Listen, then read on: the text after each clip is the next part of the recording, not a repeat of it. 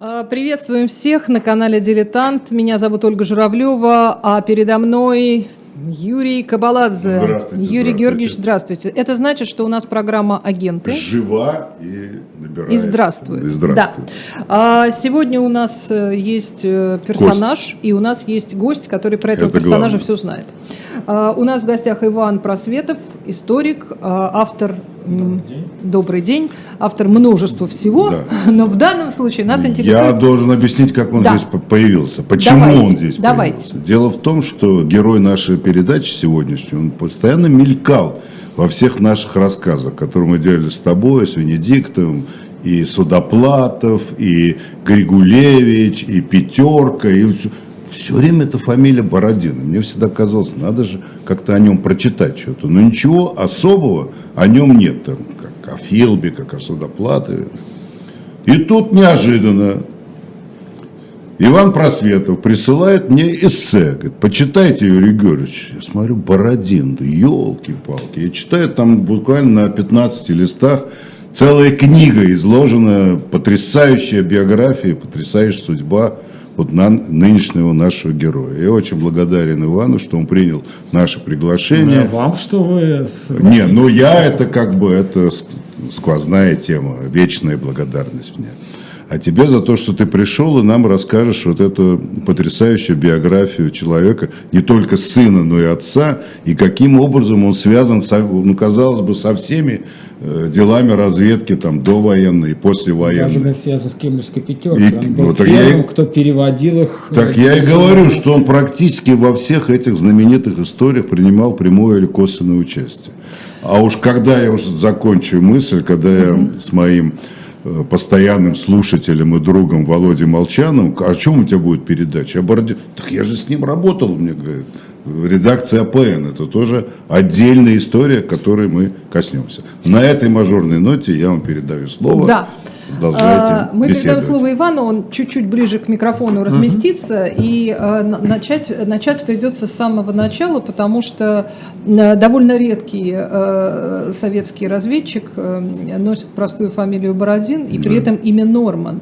Более того, он родился в Америке, как мы можем э, прочесть, например, в Википедии. А, э, Расскажите, пожалуйста, как это все получилось? Откуда взялся американец Он Норман? действительно родился в Америке. А, Не просто в Америке, а в одном из самых американских городов Чикаго в 2011 году. А, В семье а, иммигрантов из России, иммигрантов-социалистов. Его отец Михаил Грузенберг, член большевистской партии с 1903 года. После Первой русской революции бежал в Великобританию, оттуда, простым палубным, нанявшись простым палубным матросом, уехал в Америку. В Америке он познакомился с будущей женой на одной из сходок социалистов. Общем, он был... э, Жена тоже была из России. да, да, соответственно, э, со- со- совершенно верно. И, а, ну, по мере сил принимал самую активную часть э, в жизни со- со- социал-демократической общественности в Америке. Кстати, был причастен к формированию к созданию американской коммунистической а, партии. А вот, кстати, его портрет. Да, Это, да, да, а, Михаил Маркович Грузенберг, который, который- партийная фамилия, псевдо- псевдоним Бородин. да, это как Ульянов Ленин, Да, Только с усами. только с усами. с усами, совершенно верно. Сейчас мы увидим его портрет, потому что Михаил Маркович э, сыграл, э, ну, помимо, помимо своей вот этой вот э, как бы географии, он сыграл вообще очень важную роль в жизни своего сына и, можно сказать, вырастил потомственного разведчика. Можно так сказать? Ну, можно сказать, потому что он сам, будучи человеком э, с очень хорошим образованием, причем во многом самообразованием, владевшим языками, а, начиная с 18 года выполняет различные э, деликатные поручения партии за рубежом э, в Европе и даже в Мексике. В 18 году он фактически по вызову Ленина приехал в Москву. И а, семья все это время оставалась а, в Америке, продолжала а, жить в Америке, а в конце 23 года он вызывает их к себе, также в Москву, точнее, они приехали позже, чем он уехал из Москвы, а это, наверное, было самое грандиозное поручение в жизни Михаила а, Бородина, которую дам- давал его Ленин, это помощь китайской революции. Китай на тот момент То есть Китай, наверное, на самом деле в 20 веке это страна, которая пережила самую сложную и длительную гражданскую войну что мы об этом мало знаем. Китай на тот момент был раздроблен на кучу провинций, каждый из которых руководил а, свой, свой, свой, да, свой Сунь Яцен, а партия Гаминдан, которую создала Сунь Яцен, контролировала на тот момент, когда-то она была национальной, контролировала одну из южных провинций. Сунь Яцен лидера национальной китайской революции, у него была идея объединить Китай. Нужна была помощь. Эту помощь был готов предоставить Советский Союз. Причем помощь не только военную, но и организационную во всех планах. Прежде всего, а, Суницену нужно было а, собрать заново Гаминьдан, а, выстроить ее как системную партию. Для него был пример – русская революция партии большевиков, которая была когда в глубоком подполье, маленькая партия, ее не замечали вообще. То есть, я прошу прощения, Михаил э, Бородин едет как партинструктор? Политическим консультантом, политическим Понятно. советником Сунь Цена, главы партии Гаминьдан, в общем-то, культовая фигура для китайской истории. И уехав туда, потом вызывает семью, она через Москву едет в Кантон, нынешний Гуанчжоу, а кроме Нормана есть и другие дети. Да, есть еще старший, брат. старший брат Фред, который родился несколькими годами раньше.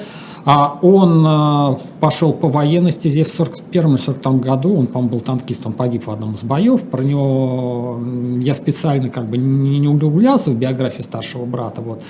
А в Китае у него, у Фреда был свой, свой автомобиль, и он, собственно говоря, на этом автомобиле семья ездила. Вот. Но у папы была отдельная машина и отдельные охранники. И папа, эта фотография уже, в общем-то, поздняя, это уже американ, американских времен.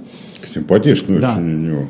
Но это мы сейчас, сейчас уже, девушка. так как мы об этом заговорили, мы сейчас тоже покажем эту фотографию. Это э, Норман э, Норман э, Бородин с женой и ребенком э, уже будучи разведчиком это уже, сын, уже, уже да это уже это Норман сын, это уже это Норман сын, Михайлович да, да. Это, да. А, э, ну видно что он на отца конечно похож но похож усы да, да. те же но, э, тем не менее, видите, какая чудесная, совершенно иностранная пара. Вот пара. что я вам скажу. Ну, Люди с иностранными лицами. Не просто с иностранными лицами. На тот момент он, да, иноагент. Он был более чем иноагент. Он был разведчиком под прикрытием, разведчиком нелегалом в Америке. Да, и возвращаясь как бы к отцу, а Норман очень мало вспоминал, рассказывал публично и вообще в какой-то вели говорил об отце, но то, то, то, собственно говоря, тот образ жизни в семье, который был, вот, э, то, что отец ему мог сказать и что он видел, ну, это была просто нагляднейшая демонстрация, что такое а, искусство постоянной боевой готовности, умение владеть собой, распутывать самые сложные ситуационные узлы, потому что в итоге а, Бородин полностью, Бородин старший полностью сыграл ту роль, которая ему предназначалась. Он действительно помог сделать Суньяцину, сделать из Гаминдана сильную политическую партию. А, приехали военные советники из, из э, Советского Союза, пошли военные поставки, и Сунь Цен в 25 году умер, его сменил Чан, Канши, Чан Кайши, который потом э, свою ли, линию поведет. Но вот северный поход революционной китайской армии, он увенчался успехом, страна действительно была объединена. И в 27 году Бородину пришлось старшему уехать из Китая, потому что политическая обстановка была уже не в пользу. Вот сына он отправил раньше, но вот все то, что э, Норман в то время видел, пережил э, в Китае, во-первых, сформировал в него будущего советского гражданина, потому что он наглядно видел, вот э, при, всей своем, при всем своем американском прошлом, наглядно, увидел новую эту силу, вот, которую представлял ее отец на одном в, в Китае, представлял там другую силу, значит, великого северного соседа. А, и вот то, что сказал пример отца, да, а, в каком-то смысле для него имел значение в будущей карьере, но о разведке на тот момент он не помышлял. Угу. Вот. Ему, вернувшись в Советский Союз, прежде всего нужно было а, подтвердить свое образование, потому что и Чикагская школа, и в Шанхае где-то он учился, и домашнее образование, это не имело никакого значения. Он пошел а, учиться, если не ошибаюсь, сейчас я посмотрю свои записи, школу, обычно московскую школу семилетку. Ему нужно просто было Нужно было привести в соответствие с советским да, образованием. Советский, да, советский аттестат. Болонской школы тогда не да. существовало. Системы, вот. да. А, собственно говоря, о, по сути, дальнейшая жизнь в некотором смысле она была предопределена, потому что имея такого отца с таким статусом, а, ну, хотя отца 27 году, когда он вернулся в СССР, его по головке не погладили, никто не понял, что произошло в Китае. Все считали, что он миссию свою провалил, и отцу просто там зам наркома труда дали должность. То есть его от международных дел отстранили вообще. Считалось, что это крах был его миссии. Ну, вот так вот сложилась политическая ситуация. Китай вышел из-под советского влияния. Ах, вот он. То есть они добились того, чего хотели при помощи советских э, ну, помощников, да. но потом сказали спасибо, до свидания, да. а дальше мы идем Повели сами. свою линию. И, ну, и Бородин виноват. И Бородин виноват. И вот только если... Иосиф Виссарионович восстановил статус. Восстановил, да. Если говорить кратко, вот, но опять-таки все равно при таком отце, при своем происхождении, свободном английском и так далее, э, путей э, могло быть всего лишь три. Это либо служба по линии Коминтерна, либо наркоматы иностранных дел, либо разведка. Все, вариантов вот будущего Ну, подождите, служба по линии Коминтерна, как мы знаем, это та же самая разведка. Ну, во многом, да. Но не совсем. Не Там только. есть нюансы. Ну, хорошо, ладно. Продолжаем. И что И, же делает а, Норман? Собственно говоря, вот сейчас мы подходим к тому этапу, который э, не был известен в его биографиях. Мне довелось в одном из архив, российских архивов найти его личные записки. Он готовил уже в 60-е годы, предполагал написать книгу, возможно, для внутреннего пользования, записки разведчика. Написал пару глав для внутреннего такого КГБшного издания под названием «Наша тетрадь». А, части и, не выносить, это вот, вот. в, военных частях, не выносить, в военных верно. частях так было, да. Вот, и у него была книжечка, где он делал вот наброски, э, идеи, какие-то мысли, о чем он в этих записках разведчика будет писать. И вот там, собственно говоря, в этих записках он рассказал, что а, зимой 30 -го года он э, подрабатывал вожатым на чекистской пионер-базе. Вот. И там познакомился с секретарем комитета комсомола ГПУ. И тот предложил, предложил его на беседу. А не хотите ли вы со своим знанием английского, опытом иностранной жизни, ведь э, он с 11, с 11 по 23 год жил в Америке, он же впитал все вот эти все реалии, у него был свободный американский английский, он мог себе...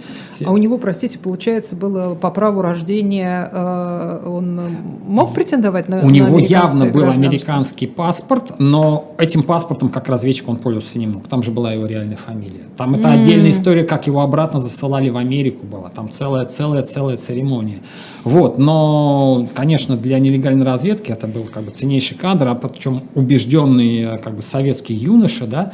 Вот, потом оказалось, что ему рекомендацию дал Игорь Кедров, э, Кедров сын, сын того самого соратника Дзержинского, который уже на тот момент работал, сказал, посмотрите к этому юноше. Вот, э, и вот в этих записках Норан так, пишет, из пионер лагеря. Да, да нас, молодых, другой лагерь. Да, захватывала революционная романтика этой полной опасности борьбы с врагами нашей Родины. Он полгода учился в школе УГПУ куда он, в обучение входило все, там и тайнопись, фоторадиодело, и методы э, самбо, методы конспирации, куча всего. Простите, я прочитала да. статью в Википедии, там написано, что он учился в мореходе. Вот, вот, вот видите, сейчас... Это и есть мореходка? Это не мореходка. Ты глубоко залез. Э, да, вот сейчас... Это а, больше, чем прокол, это провал. К сожалению, нам придется э, такие делать лирические переходы, и это неизбежно, потому что личность Нормана Бордина, как и личность многих как бы разведчиков, окружена мифами. Просто о многих других разведчиках уже написали, что было дальше. Под Бордином не занимался. Вот эта история с, э, мореходной, с мореходным училищем и штурманом дальнего плавания, это была легенда его официальная легенда его биографии 60-х а, годов, когда он работал в ВПН. Собственно говоря, у меня есть справочник АПНовский того времени, где вот родился в 11 году Чикаго, в 30 году э, окончил мореходное училище в СССР, плавал долгое время штурманом э, дальнего плавания, в годы войны работал э, военным корреспондентом. Вот это вот была вот его... И оттуда это начало все кочевать. Класс. А на самом деле вот в это, это время он был в пионерском лагере. Нет, в конце 30-го года он уже выехал из Москвы в Берлин, э, и это называлась так называемая операция э, взятия границ. Это вот как раз, э, когда он выехал в Берлин, вот э, предыдущий был, был его портрет с усиками а Гитлер. Ну нет, это уже более... Да, это... фотографий того времени мало. Нет, да, это уже 30-е 30 годы. Да, ну вот это уже в 30-х, он потом вот такой это был, уже, уже конец после Берлина, да? Это уже после Америки, угу. после всего. А, понятно. Вот, к сожалению, фотографии вот э, конца 20-х, начала 30-х годов, их, их нет. По крайней мере, я угу, а, угу. не нашел. И вот была вот эта операция, так называемое взятие границы, он сам ее ее так называл, а, ему нужно было обкатать свою легенду, Легенда была совершенно четко выверена по нему. Молодой американец из семьи среднего достатка решил получить образование высшее в Европе. Он путешествует по Европе, чтобы выбрать себе вуз выбрать университет. Вот э, остановился в Берлине, думал поступать в Берлинский университет, а при, в Берлине была такая для иностранцев, а, я так да, понимаю. Э, немецкий, да, немецкий институт для а, иностранцев, да, да, да, да, да, да, где, собственно говоря, будущие э, студенты осваивали немецкий язык свободный. Вот, там он заводил какие-то знакомства. Я сейчас конечно, очень все сжато, упрощенно. Он побывал тогда и в Париже, и в Осло, и вот это вот, что якобы он учился в норвежском а, институте, там фраза гуляет, это все оттуда. Вот он обкатал. Тут же, когда вот так вот перемещаешься с а, нелегальным паспортом своим под легендой, да, ты приобретаешь навык пересечения границ, общения с таможенниками. То есть он а, не просто путешествовал? Он обкатывал свой паспорт и свою легенду. Он смотрел, как на него реагируют как пограничники, реагируют. как верно. его воспринимает полиция той или иной страны, там есть ли какие-то... Как Еще две-три передачи Олю можно будет брать уже. Да. Из пионерского лагеря в разведку. Пионерский лагерь у меня в анамнезе есть, так что я вам пригожусь. Потому что а, первая роль, которую он должен был играть тогда в Европе, это связного и курьера. Это было то время, когда не было интернета, зашифрованных систем кодирования передачи, там, переписки там, и так далее, все возилось вручную. Это либо были бумажные копии, либо фотопленки, либо что-то еще. Э, когда Бородин обкатал свой паспорт э, и уже работал в европейской резидентуре под началом Бориса Базарова, у нас здесь есть вот фотография э, Бориса Базарова, можем в списке сейчас посмотреть. Сейчас, Это, собственно говоря, его а, учитель в практике. Так, э, Борис Базаров, Борис вот, Ба... вот, вот, вот, вот, вот он. Вот. Нет, ниже, ниже. Вот, вот, вот этот. Да, да вот да. этот. Уникальный вот человек, о котором я надеюсь написать книгу, над которой сейчас работаю, это, собственно говоря, его наставник, э, бывший офицер царской армии, белый офицер, добровольно э, да, согласившись вот работать на советскую разведку, знал Увидим, как он языков. работает с документами. Вот Базаров в том числе курировал э, работу на Великобританию. Вот знаменитый Дмитрий Быстролетов, он работал вместе с Базаровым. Тогда как раз создавались основы нелегальной резидентуры в Лондоне. А, Арнольд Дейч тогда приехал, тогда начинали подходы искать к тем людям, которые в будущем составят кембриджскую пятерку. Так вот, однажды Бородин повез для нужд лондонской резидентуры, это, кажется, был 32 год, но не суть, 32 или 33, 14 тысяч долларов наличными, обвязав их пачками вокруг своего тела. Это по нынешним временам, ну, примерно 300-400 тысяч долларов, вот так вот по стоимости. Да? Это была очень существенная сумма, которую нельзя было никакими банковскими проводками оформлять, это можно было все отследить. Банковские проводки при желании любая спецслужба и тогда могла отследить при необходимости. Нужны были наличные. Вот, кстати, вот, вот просто один из примеров, э, э, чем он занимался как курьер э, и, и связной. Я прошу угу. прощения, Иван, я хотела как раз, да, вы меня когда, когда читала, долго, когда да. читала ваш вот эту вот ваш синопсис, эссе, так сказать, посвященное Бородину, я как раз задумалась. Вот он, ну, путешествует по Европе, его кто-то же должен финансировать, вот эти вот наличные, это на то, чтобы просто ну, покупать билеты, жить где-то и так далее. А как это было тоже организовано? Ну, Он что, в, в советское это посольство ходил за деньгами? Иван, провокация не отвечай Нет, ну правда. Сейчас, сейчас, да, сейчас понятно, что люди как-то там, ну, могут, э, не знаю, Нет, сейчас как раз непонятно. Да, могут отследить чьи-то там банковские переводы. А тогда что, как это, как это делалось вообще? Во-первых, были подставные фирмы. Ага. А, а, как бы очень многие. То есть у него в легенде был какой-то источник нет, нет, дохода? Нет, нет. Он, а, он был студентом из Америки он получал переводы. То есть а, вопросов он, к нему, значит, он был переводы из к Америки нему лично вопросов Понятно. не возникало. А так, в принципе, вот э, ключевые разведчики нелегалы, они все значились какими-то бессменными предпринимателями. Вальтер Кривийский был антикваром, у него была своя, своя антикварная лавка, там Базаров. Мы помним одного кофейного торговцем. магната. Кофейный да, был, а, а этот молодой как? был, владел Конечно. игральными автоматами. И, кстати, продавал. многие вели реальный бизнес, который приносил определенную прибыль, Уже и эта прибыль Молодой получил какой-то премию от королевы да? там, или кто да. там король был. А, Молодец, а еще один э, да, по, по кличке Карлос получил от папы римского. Да, да, да. Мальтийский Так что крест. система фи- финансирования была, вот, а его легенда совершенно спокойно работала, потому что в Германии он учился в этом э, не- немецком институте для иностранцев, когда после прихода нацистов к власти в конце 1933 года он уехал в Париж, там он учился в соответственном колледже при Сорбонне, вот, а, и, собственно говоря, когда он уехал в Америку, он там также продолжал учиться, то есть такой вечный студент был период его жизни, когда он тут свою вот эту легенду а, студент, он очень а, успешно отрабатывал. Но, судя по всему, он учился неплохо. Я так понимаю, что он был достаточно одаренный и к языкам, и к, вообще к наукам, да, то есть он... э, О себе он говорил, что у него английский свободно, немецкий, французский владею, примерно так. Вот. Но человеком, да, он был безус- безусловно одаренным, потому что в Америке он а, поступил а, не куда-нибудь, а сейчас даже я скажу. Давайте сейчас перейдем. В общем, когда Базарова перевели в Америку возобновлять э, советскую резидентуру в Вашингтоне и Нью-Йорке, он фактически позвал с собой, пригласил с собой Нормана Бородина. Тот, правда, перед этим прошел небольшой курс подготовки нигде, не где-нибудь, а в военно-химической академии РКК. То есть ему нужны были определенные технологические знания, знания потому что Норман в э, США поступил э, в RCA институт. Это технологический институт, э, который существует в как бы, реформированном виде до сих пор.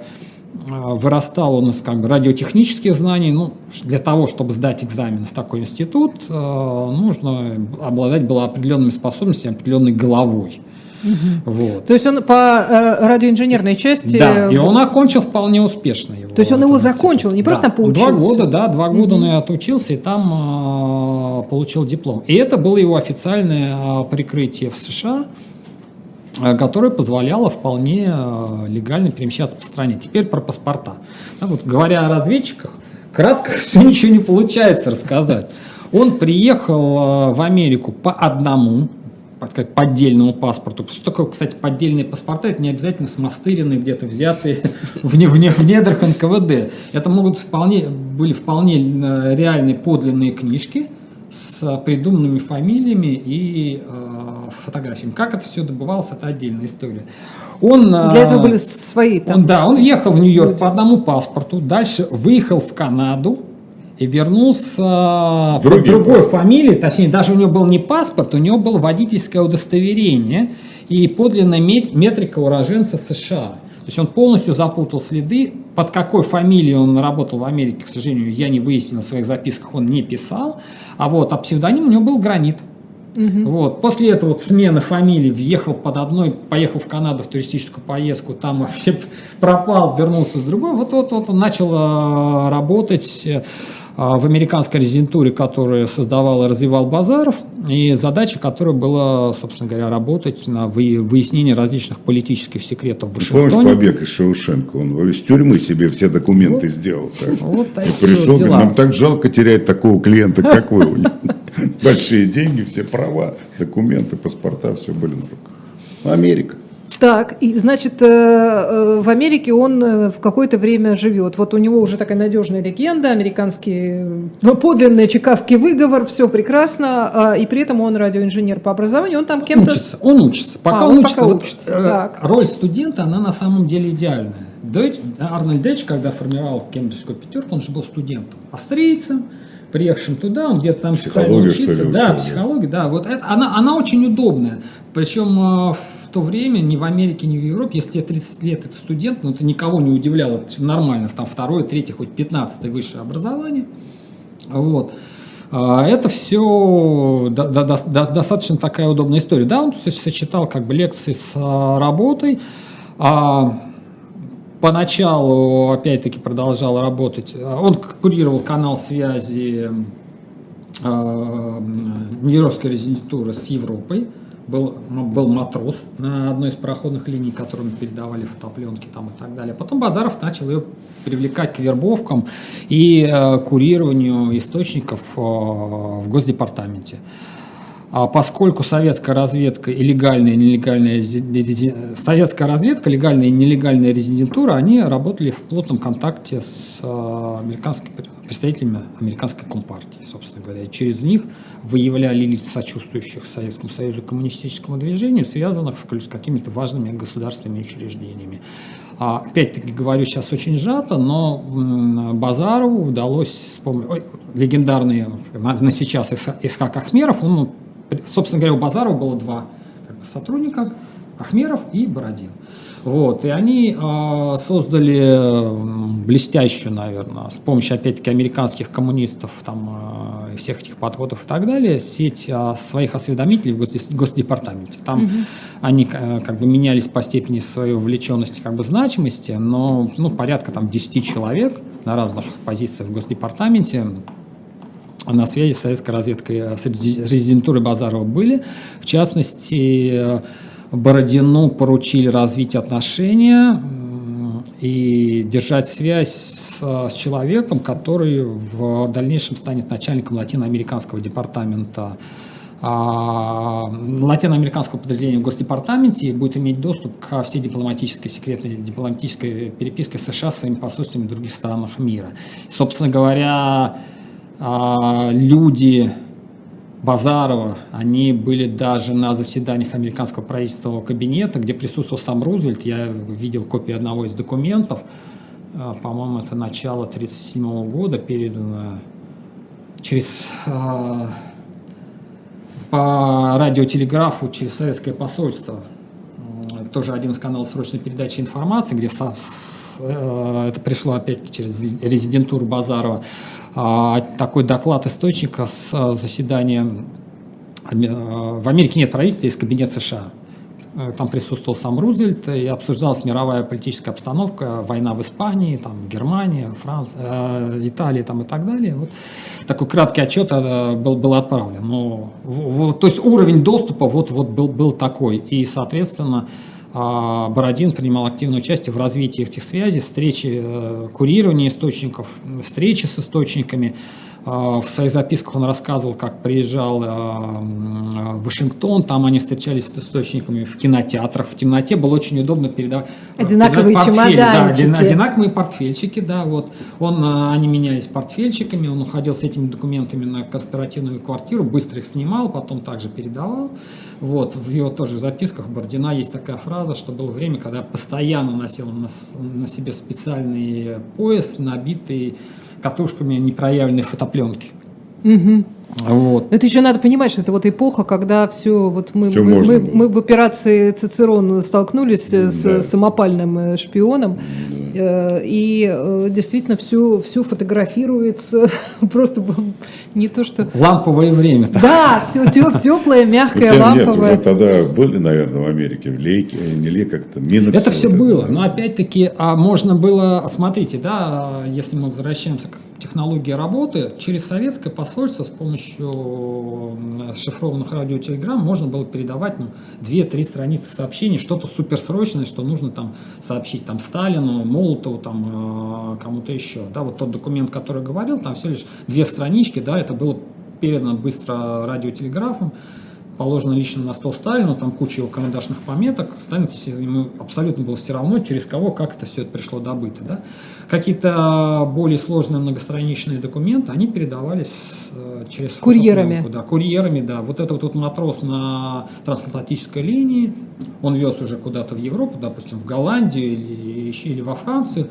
Там это еще передавалось, и по цепочке все это так вот А там дальше это шло по дипломатической почтой? Да, мы, да, ну, один из каналов дипломатическая почта, угу. да, один из, угу. один из финальных каналов. Это Я прошу такой. прощения, мы, наверное, здесь должны напомнить, что у нас э, э существует шоп-дилетант.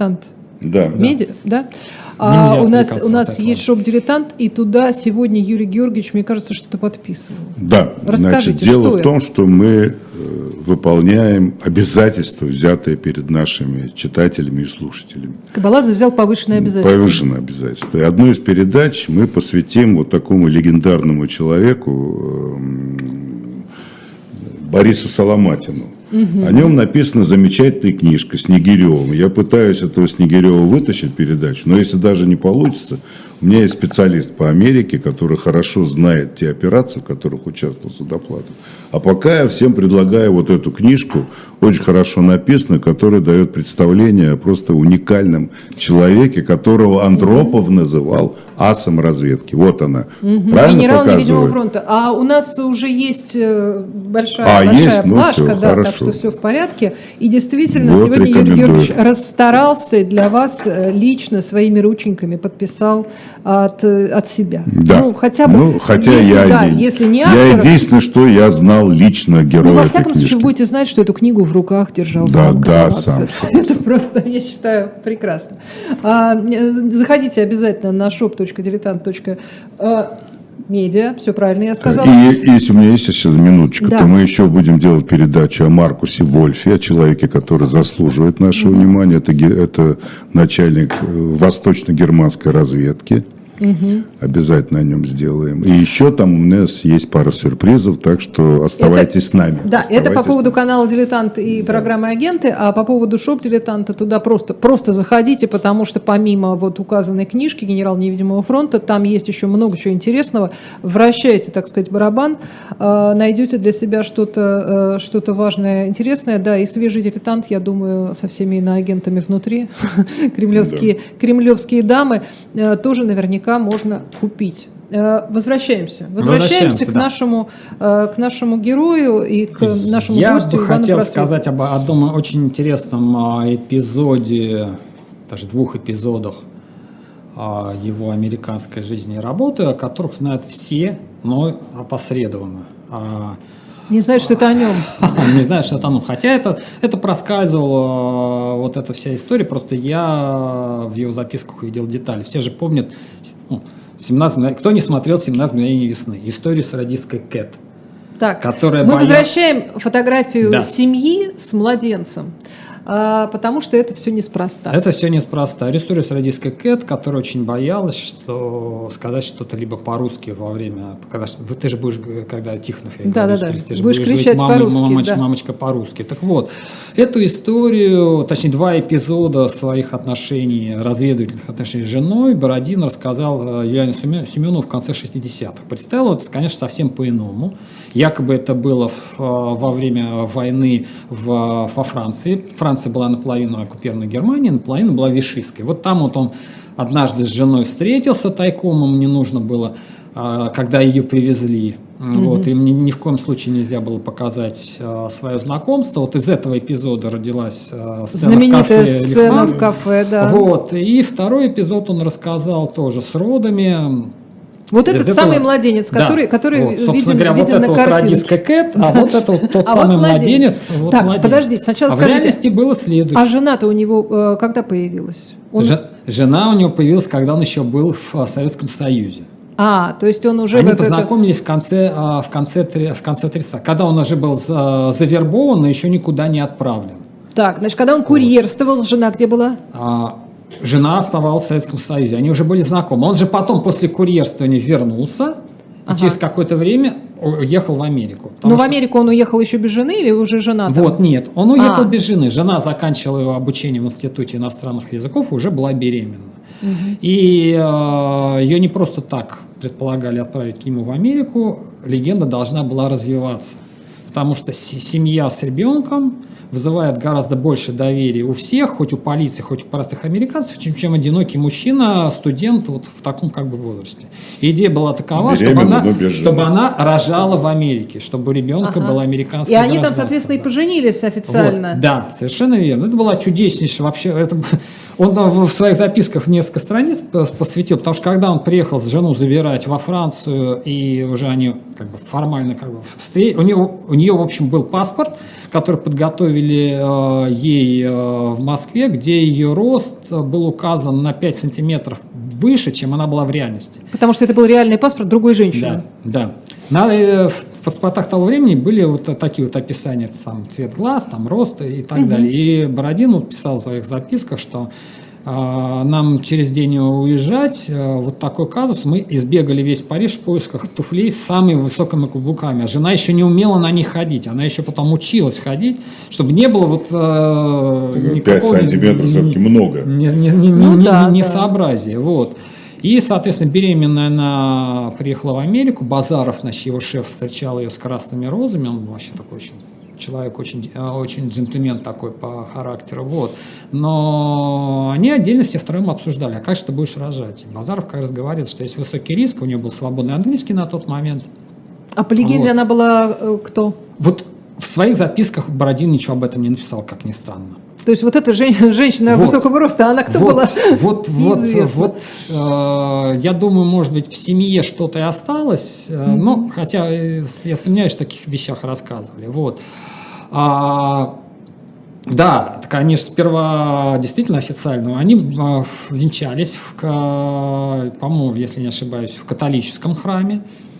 Вот, а у нее уже был заметный живот. После венчания пастор подошел я к Бордину и сказал, что вы мол- молодец, я вам восхищаюсь, вы честный мужчина, вы не, не бросили Не женщину, бросили сделав- беременную сделав- женщину. Сделав ей, сделав ей ребенка. Вот, то есть э, легенда обкат, вот, совершенствовалась всеми возможными способами. Он и вместе со своим шефом обсуждали, как они будут, как она будет рожать, и как раз вот Базаров сказал, что есть высокий риск, что ты просто проговоришься и скажешь что-то по-русски.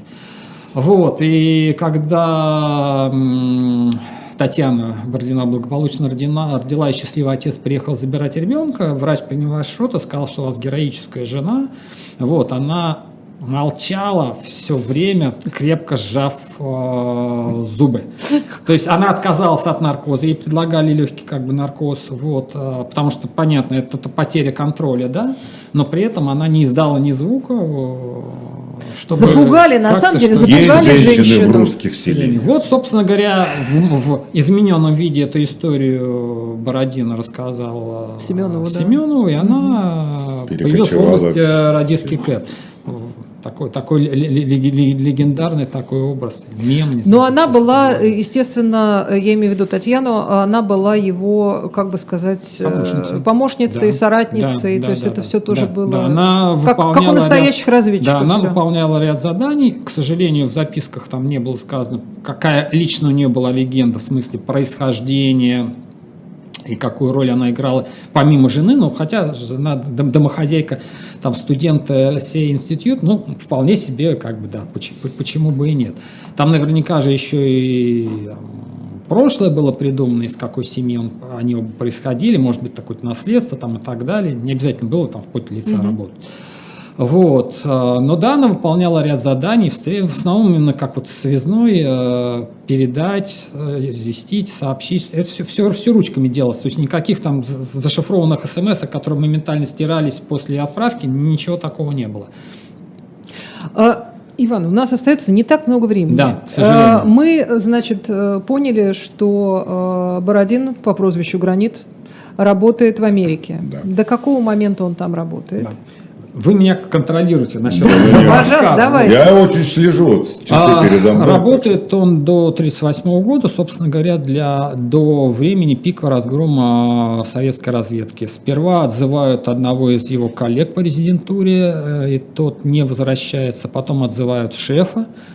А вот э, шефа в итоге э, не просто арестовывают, а расстреливают. Базаров как личность уникален тем, я смотрел его следственное дело, он быстро сообразил, к чему все как бы клонится, и написал признательные показания. Он не сдал, он взял все на себя, он не сдал никого, не назвал, не назвал в этих показаниях никого, кроме тех, кто уже дал Был отозван до него. Да, вот. э, И, соответственно, это дело быстро было закрыто. Бородина просто отозвали. Он ни слова не сказал о Бородине, ни слова об Ах... не Ахмерове, то есть никак их не как бы заморал, поэтому сначала А отозвали его, рас- а, Бородина. а его, э, Базарова расстреляли. Базарова расстреляли. расстреляли. Потом Ну, а, Ахмерова. И э, Ну, наши- Ахмерова не расстреляли. не расстреляли, да, да, да. да. Ну, Вот. просто наши зрители, э, именно вот агентов э, на «Дилетанте» знают прекрасно, что вот эти вот 37-й, 38-й и- и годы э, для многих очень разведчиков, причем высококлассных и очень ценных, э, закончились именно так, потому что Трагично. шла большая чистка разведки. Сначала партийцев всех почистили Да. под, под ноль, а потом и разведку тоже. Так что ничего То удивительного. есть, ну, в общем, как-то ему э, повезло. Здесь то, что у него был папа, который ну, на тот момент э, руководил газетой э, Moscow News для иностранцев, но это никак не сыграло. Прошлое, прошлое родители никак не могло тебя Сын за защитить. отца да, не да, да. отвечает. Вот. э, Его просто уволили из органов. Так, И подождите, значит, папа еще в это время не под арестом, Папа не под арестом. а сына просто увольняют, Увольняют- отозвали и, да, и увольняют из органов. Такое было. Короткова также, например, в свое время уволили из органов, потом вернули. А тогда же еще произошла смела Ежова на Берии. Берия кого-то возвращал, кого-то увольнял, кого-то продолжали расстрелять. Ну, Ну, в общем, непростая история. СМ, большая советская энциклопедия, почитайте, там чего Вот, и, э, ну, Бородин нашел себе работу, условно говоря, по специальностям. Я про Нормана говорю, благо знания языков, в Главлите. Мгм. Он занимался просмотром иностранной литературы, которую предполагалось выпустить к продаже в СССР. Книги, журналы, даже коммунистические. и На предмет На крамолы. предмет крамолы, чтобы что-то вот куда-то не попадало в магазины или Ну, в то есть библиотеки. цензором работал как писатель Да, по Гончаров. сути, да. Да? Да, примерно так. Если он такой Щедрин тоже, по-моему. Да, все работали да. цензорами, кто, кто- кого, кого отозвали.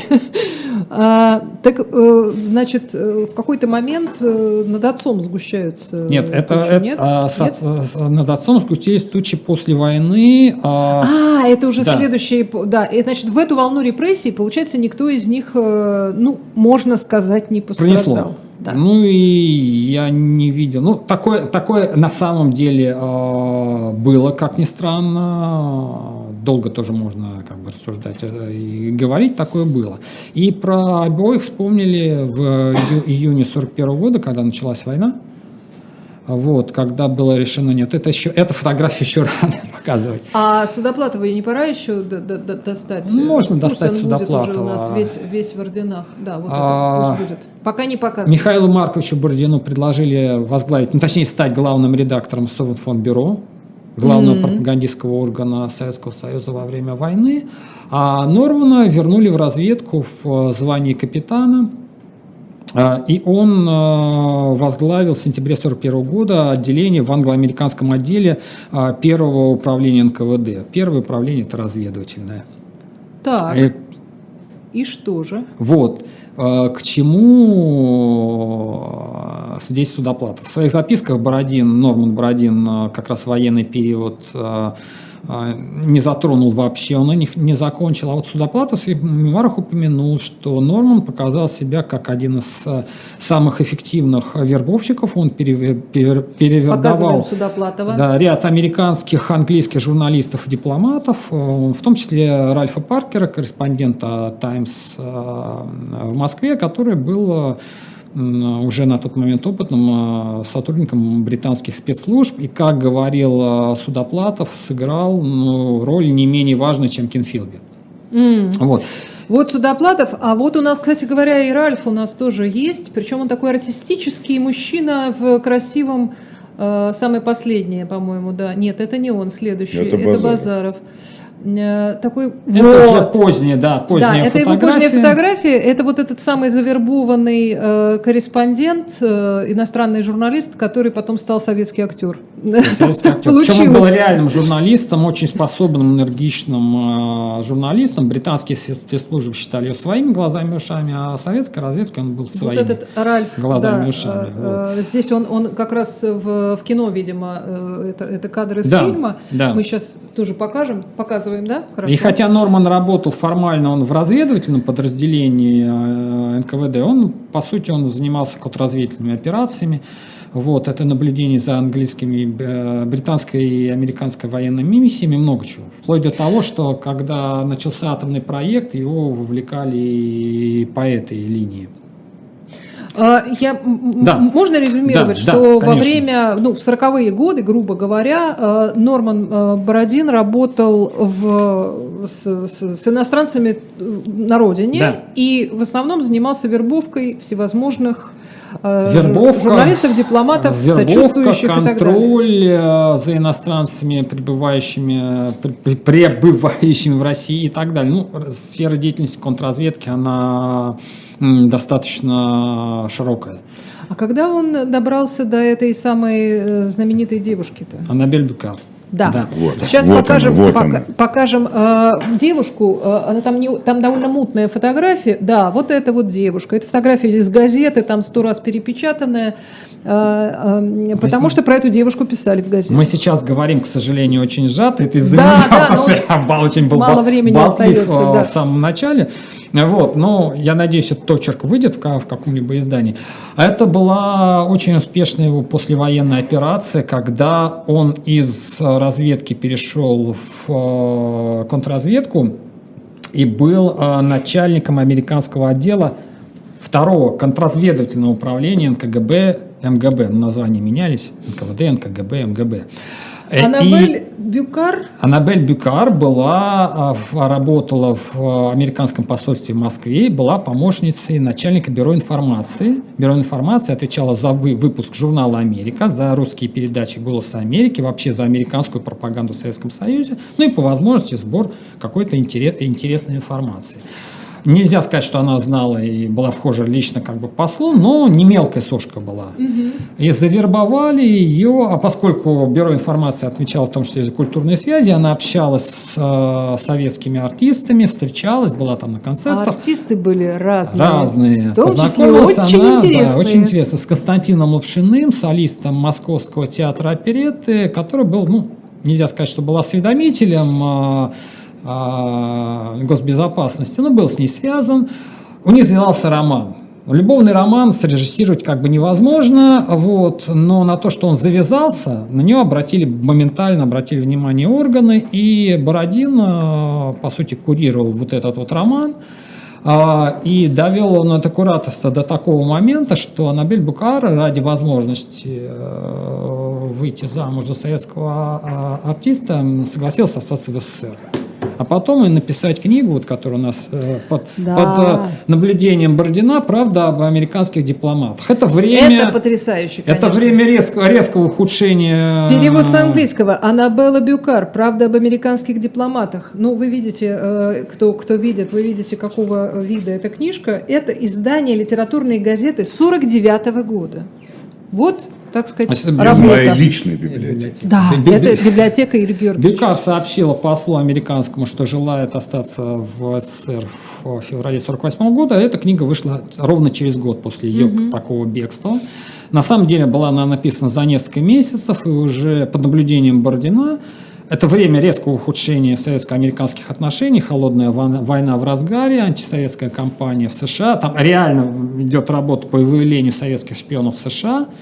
Угу. И нужен был какой-то ответ. И вот э, такой ответ э, готовили в виде этой книги, благо можно было поставить э, реальное имя, и там ссылки на опыт автора там, и так далее. Уже в августе 1948 года Абакумов докладывает лично Сталину, что мы подготовили проект такой-то книги, и представляет ее на ну, утверждение. Я надеюсь, Аннабель не, не, не писала в этой книге ничего. Нет, что-то она, Что-то о себе она писала, а, потому себе. что нужно было, конечно, ну, э, как э, потом после выхода этой книги докладывали из американского посольства в Госдеп, что не может быть, э, чтобы все она это сама знала, потому что она, она не занимала такую должность, чтобы быть настолько глубоко погруженной в тайные секреты. Бородин, я так понимаю, был гораздо более информирован, чем его подопечная, и он, и он и... был одним из участников этой, Совершенно этого верно. альманаха. Ну, плюс, и плюс еще то, что добыла на тот момент советская разведка в Америке. Тут были данные о работе управления стратеги... есть данные управления стратегических служб США во время войны. То есть они вы, выкопали всю неприглядность, которую можно подать как неприглядность.